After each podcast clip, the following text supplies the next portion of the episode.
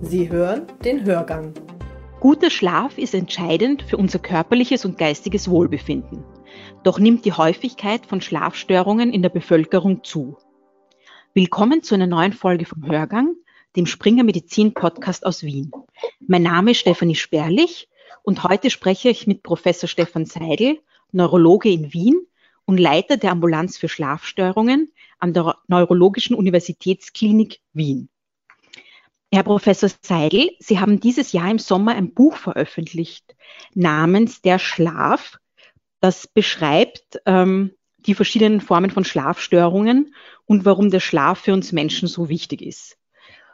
Daher möchte ich Sie als erste Frage gleich fragen, warum ist der Schlaf so wichtig und was passiert dabei physiologisch? Ähm, der Schlaf ist äh, für uns wichtig, weil wir uns ganz vereinfacht gesagt im Schlaf auf verschiedenen körperlichen Ebenen, aber auch Geist, auf der geistigen Ebene erholen können.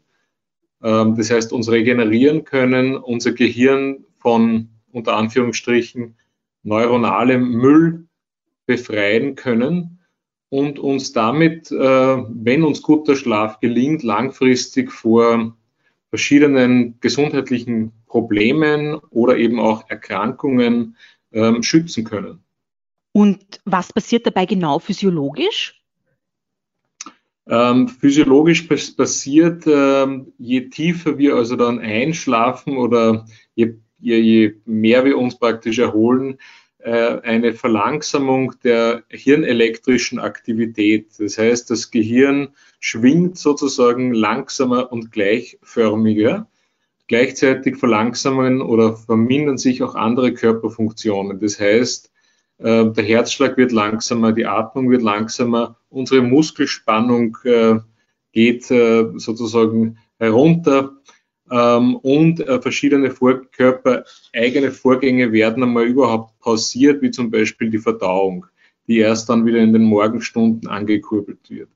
Das heißt, wir gehen, äh, um in einer modernen Sprache zu bleiben, für ein paar Stunden offline und haben dann auch eben zum Beispiel die Möglichkeit zu träumen, ähm, sozusagen gedankliche oder auch szenische Probehandlungen durchzuführen in unseren Träumen, frei von jeglicher Moral, was uns natürlich auch emotional ähm, erlaubt, uns besser zu regulieren und Dinge zu verarbeiten.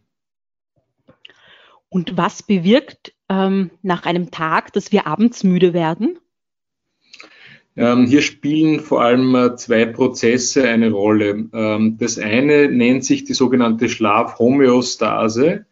Das ist sozusagen ein mehr oder weniger linearer Prozess. Das bedeutet, dass mehr oder weniger gleichförmig mit gleichbleibender Geschwindigkeit unser Schlafdruck ähm, ansteigt. Äh, das heißt, wir haben üblicherweise am Abend, wenn wir die ganze Zeit wach geblieben sind, tagsüber einen relativ hohen Schlafdruck. Das ist einmal der eine Prozess Schlafhomöostase und das andere, der andere Prozess ist die sogenannte, der sogenannte zirkadiane Prozess.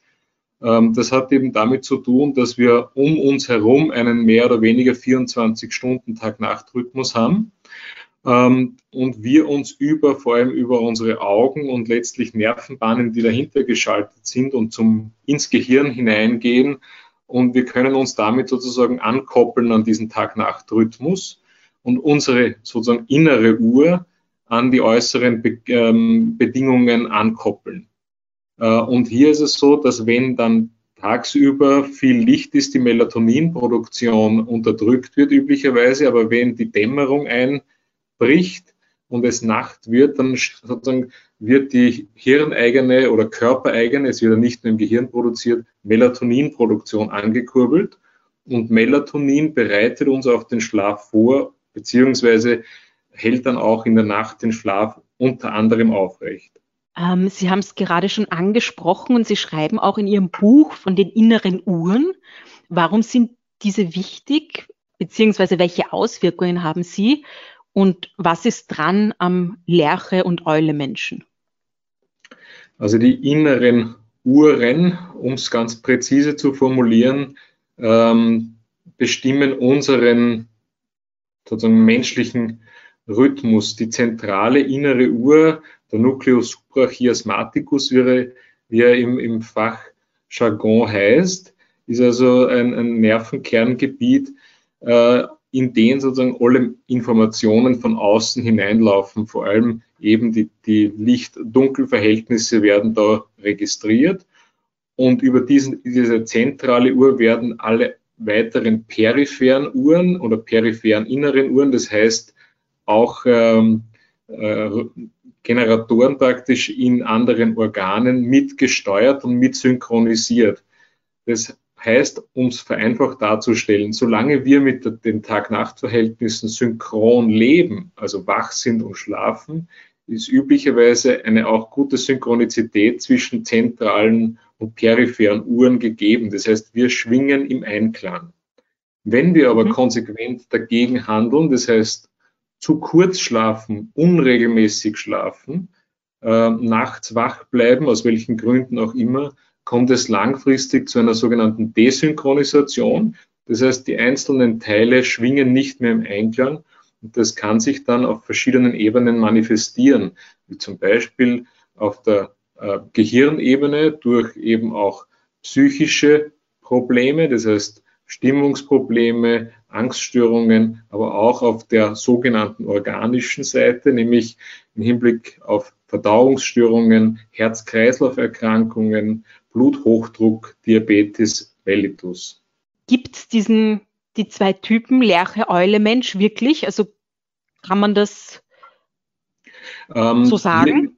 Hier, hier ist wichtig, glaube ich, festzuhalten, dass es grundsätzlich eben Chronotypen gibt, die aber sozusagen unterschiedlich ausgeprägt sein können. Also Chronotyp bezeichnet sozusagen meinen eigenen Rhythmus, der mir mehr oder weniger in meinen Zellen, in meiner Erb in meinem Erbgut vorgegeben ist und der sich aber auch über die Lebensspanne ver verändert bzw. erst stabilisieren muss. Wir kennen ja von den ganz kleinen Kindern, von den Säuglingen, dass die noch keinen regelmäßigen Rhythmus haben und viele Schlafphasen haben. Und erst später konsolidiert sich der Schlaf. Und gerade bei Jugendlichen ist es so, dass sich die Schlafphase, also deren Chronotyp vorübergehend nach hinten verschiebt. Das heißt, die gehen besonders spät erst ins Bett. Und dann im jungen Erwachsenenalter konsolidiert sich der Chronotyp. Dann kann man ziemlich sicher und ziemlich genau sagen, welcher Chronotyp man ist. Die meisten Menschen sind, also über 50 Prozent der Bevölkerung, sind also irgendwo in der Mitte angesiedelt. Das heißt, diese Menschen gehen üblicherweise zwischen, sagen wir mal, 22 und 23 Uhr schlafen, weil sie das auch möchten, weil sie eben müde sind. Ähm, es gibt nur wenige Prozent in der Bevölkerung, die ganz ausgeprägte Lerchen oder Eulen sind. Und diese Typen können sich unter Umständen dann, je nach auch der beruflichen oder sozialen Situation, durchaus schwer tun, sich hier wiederum zu synchronisieren und sich hier einzufügen. Aber eben, das betrifft nur ganz wenige Prozent in der Bevölkerung. Was versteht man unter Schlafhygiene? und wie kann man die am besten umsetzen? Die Schlafhygiene ist ein Sammelbegriff für all jene Maßnahmen, beziehungsweise weil Maßnahmen ja in diesem Jahr ein viel strapazierter Begriff ist, sagen wir mal Verhaltensregeln, ähm, die den Schlaf fördern, die ihm zuträglich sind. Und äh, das sind Dinge, die man, wenn man möchte, wenn man will, aber auch wenn man kann, ganz gut ins Leben einbauen kann. Das heißt, dass man eben ähm, am Abend sich einmal ein gewisses Ritual aufrechterhält, so wie man es hoffentlich noch aus der Kindheit in Erinnerung hat, mit einem Buch vorlesen zum Beispiel oder ein Lied vorgesungen bekommen. Ähm, das heißt, ein Ritual ein, ein, ein bereitet uns vor auf den Schlaf, das macht uns ruhig oder ruhiger. Dann Abstand nehmen von eben ähm, großen Mahlzeiten, Alkohol direkt vor dem Schlafengehen, ähm, das heißt nicht, dass man Alkohol verbietet, aber die, der regelmäßige Konsum macht es natürlich. Ähm, und heutzutage auch, weil wir die Möglichkeit haben, Abstand nehmen von einem Konsum von, von äh, künstlichen Lichtquellen, sprich Bildschirmlicht etc., direkt bis vors Schlafen gehen. Das heißt, da sollten wir durchaus einmal Abstand nehmen. Der Hintergrund dazu ist der, dass diese, diese Lichtquellen besonders, äh, einen besonders hohen Blauanteil haben und dieser, dieser blaue Lichtanteil hemmt wiederum die Melatoninproduktion. Das heißt, wir verschieben dadurch konsequent unsere Schlafphase nach hinten und könnten im schlimmsten Fall langfristig oder mittelfristig äh, unter einer Ein- oder beziehungsweise Durchschlafstörung dann leiden, wenn wir das machen. Ähm, was natürlich auch gut ist, ist, sich, äh, geistig und körperlich äh, auf den Ruhezustand vorzubereiten. Also den Tag bewusst abschließen, weil die Nacht ist eben offline, um in dem Jargon nochmal zu bleiben. Ähm, da haben wir, sollten wir keine Probleme mitnehmen, wenn es geht, und auch ähm, sich von den körperlichen, anstrengenden körperlichen Aktivitäten eher zurückziehen am Abend. Das heißt, Sport, Wandern eher tagsüber beziehungsweise am späten Nachmittag ausüben. Viele Menschen plagen Schlafprobleme. Kann man sagen, wie viele circa davon betroffen sind und ab wann man tatsächlich von einer Schlafstörung spricht? Also die, die Häufigkeit der Schlafstörungen hängt sehr stark davon ab, wie man an Menschen herantritt und sie danach befragt. Wir müssen uns vor Augen führen, wenn wir also Befragungen durchführen, dass sich die meisten Menschen an die letzten Tage beziehungsweise die letzte Woche erinnern können und alles andere verschwimmt schon wieder. Das heißt, es ist sehr stark von der Methodik abhängig. Wir haben in den letzten paar Jahren äh, zwei Umfragen gemacht, die wir uns jetzt in der letzten Zeit genauer auch ansehen. Man kann sagen, dass vermutlich ein Drittel bis im schlimmsten Fall die Hälfte der Befragten immer wieder ähm, unter Ein- bzw. Durchschlafstörungen leidet. Was man aber beachten muss, ist, um da die Menschen nicht zu verschrecken, ist, dass sich eine Schlafstörung im klinischen Sinn, also das heißt, wo sich auch langfristig gesundheitliche Probleme ergeben können, dass eine solche Schlafstörung dann vorliegt, wenn wir auch tagsüber von dem gestörten Schlaf beeinträchtigt sind. Ähm, es äußert sich eben in der verminderten Konzentrationsfähigkeit, in der Reizbarkeit, in der, in der Fehleranfälligkeit, in der herabgesetzten Stimmung. Und wenn man genau diese Menschen ähm, sozusagen herausfiltert, dann ergibt sich ein Prozentsatz von unter 10 Prozent in der allgemeinen Bevölkerung. Das deckt sich auch mit anderen europäischen Umfragen, die also unter 10 Prozent leiden dann tatsächlich unter einer klinischen Schlafstörung, unter der sogenannten Insomnie. Und was hilft bei Schlafproblemen? Und gibt es auch einen Unterschied, was man tun kann gegen Einschlafstörungen und was gegen Durchschlafstörungen? Ähm, grundsätzlich ist es so, dass die, die äh, Behandlung der Insomnie, also der, der Ein- und Durchschlafstörungen mit Beeinträchtigung der Tagesbefindlichkeit, ähm, vor allem wenn sie chronisch auftritt, das heißt mehr als oder länger als drei Monate auftritt oder bestehen bleibt, dass diese Behandlung in erster Linie nicht medikamentös ähm, sein sollte, das heißt, wir haben vorhin über die Schlafhygiene gesprochen, auch über die Schlafedukation, als Sie mich gefragt haben, was, die, was uns müde macht. Das heißt, die Menschen müssen aus meiner Sicht einmal gut verstehen können, was Schlaf ist, wodurch Schlaf entsteht und wofür er steht. Äh, und ich denke, es ist auch wichtig, den Betroffenen näher zu bringen, dass es nicht nur der unterbrochene Schlaf ist, der unsere Befindlichkeit tagsüber beeinflusst, sondern es gibt auch andere Faktoren warum es uns zum Beispiel nicht gut gehen kann. Also das heißt, Education, Schlafhygiene ist wichtig. Und dann gibt es eben ein Verfahren, das sich kognitive Verhaltenstherapie äh, bei Insomnie äh, nennt. Und das sind also ähm, Verhaltensmodifikationen, die dazu führen können, dass jemand besser schläft. Ein einfaches Beispiel, wenn wir jemanden vor uns haben mit einer Einschlafstörung, einer hartnäckigen, das heißt, jemand liegt zwei Stunden im Bett, nachdem er das Licht abgedreht hat oder sie abgedreht hat und kann nicht einschlafen. Dann ist eine Möglichkeit durch gezielte und vorsichtige Schlafrestriktion, also das heißt, die Zeit im Bett, die für Schlaf reserviert wird, wird etwas eingeengt, kann man sozusagen mehr Schlafdruck systematisch aufbauen und damit die Einschlafdauer zum Beispiel verkürzen und damit das Wohlbefinden, was die Einschlafstörung betrifft, wieder verbessern. Das funktioniert nicht über Nacht, das braucht eine gewisse Konsequenz über meistens mehrere Wochen, aber ist eine nicht medikamentöse Therapie. Zu den medikamentösen oder pharmakologischen ähm, Behandlungsmethoden oder Behandlungsmöglichkeiten ist zu sagen, dass es natürlich Pflanzen gibt, beziehungsweise Pflanzenextrakte, wie zum Beispiel der Baldrian-Extrakt, der uns äh, besser vielleicht einschläfen oder durchschlafen schlafen lässt. Der Effekt ist aus der klinischen Praxis oft äh, mäßig. Und natürlich gibt es auch dann ähm, noch deutlicher wirksame pharmakologische Möglichkeiten aus dem Feld der, der klassischen Schlafmittel, die üblicherweise ja nicht langfristig angewendet werden sollten. Und manchmal greift man eben auch dann zu sedierenden, also schlafanstoßenden Antidepressiva. Die heißen zwar Antidepressiva, machen aber im Hirn ja nichts anderes als eine sozusagen Verschiebung auf der Neurotransmitterebene. Und hier ist ganz, ganz wichtig der Neurotransmitter Serotonin, der da vor allem beeinflusst wird und der ein, ein wesentlicher Player ist in der, in der Schlafwachregulation. Kann man Schlafstörungen messen und wann ist der Besuch in einem Schlaflabor sinnvoll? Ähm, die Antwort nach der Messung von Schlafstörungen ähm, ist eine typisch österreichische, nämlich Jein. Und die, der Hintergrund ist der, dass Schlaf ein Phänomen ist, das uns alle betrifft und uns alle jeden Tag betrifft, solange wir leben.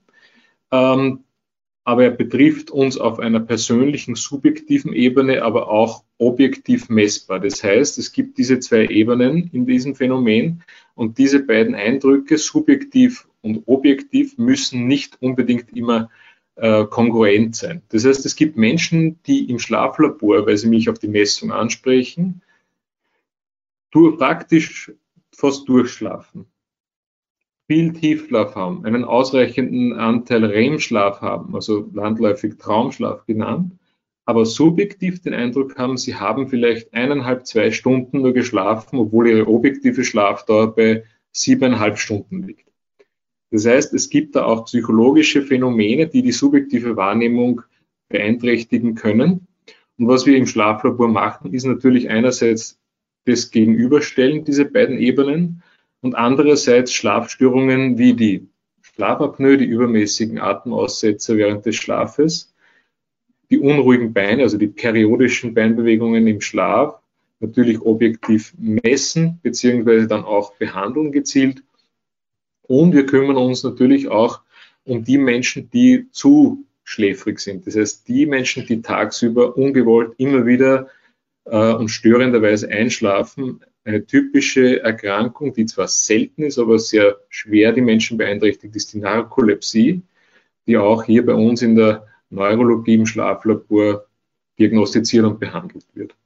Die letzte Frage wäre in die Richtung, was wir eigentlich schon besprochen haben, aber vielleicht kann man noch kurz die wichtigsten drei Dinge, die Sie zusammenfassen würden, damit man besser schlafen kann und auch erholter aufwacht. Beginnen wir am Ende des Jahres 2020, das sicher für viele ein schwereres war als andere, mit einem rezenten hm, Ergebnis beziehungsweise mit einer rezenten Publikation aus einer dieser erwähnten Umfragen.